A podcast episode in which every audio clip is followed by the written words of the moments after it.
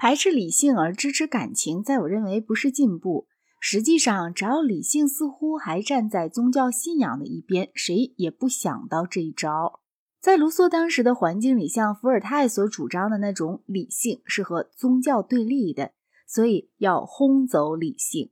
何况理性是奥妙难懂的东西，野蛮人甚至吃过了饭都不能理解本体论证明。然而，野蛮人却是一切必要智慧的宝库。卢梭的野蛮人，那不是人类学家所知道的野蛮人，乃是个良夫慈父。他没有贪婪，而且抱着一种自然仁慈的宗教信仰。这种野蛮人倒是个方便人。但是，假如他能理解了那位好牧师信仰神的种种理由，他知道的哲学，想必要比我们料想他那样淳朴天真的人所能知道的多一些。撇开卢梭的自然人的虚构性质不谈。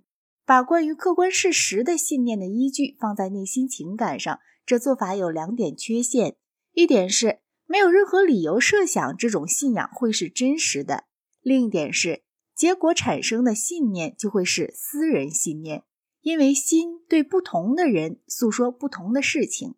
有些野蛮人凭自然之光相信吃人是他们的义务，甚至伏尔泰笔下的野蛮人。虽然理性之声使他们认为只应当吃耶稣会士，也不算蛮惬意的。对于佛教徒，自然之光并不启示上帝存在，但的确宣示吃动物的肉是不对的。但是，即使心对所有的人诉说了同样的事情，那也不足以成为我们自己的情感以外存在着什么事物的证据。不管我或者全人类如何热烈想望某种事物。不管这种事物对人的幸福多么必要，那也不能成其为认定这种事物存在的理由。保证人类要幸福的自然律是没有的，人人能了解。这话是符合我们的现实生活的。但是由于一种奇妙的牵强附会，恰恰就是我们今生的苦痛被说成了来世生活较好的道理。我们切不可把这种道理运用到其他地方。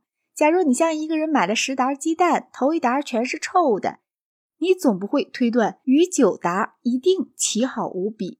然而，这却是内心当做对我们在人世间的苦痛的安慰而鼓励人做的那种推理。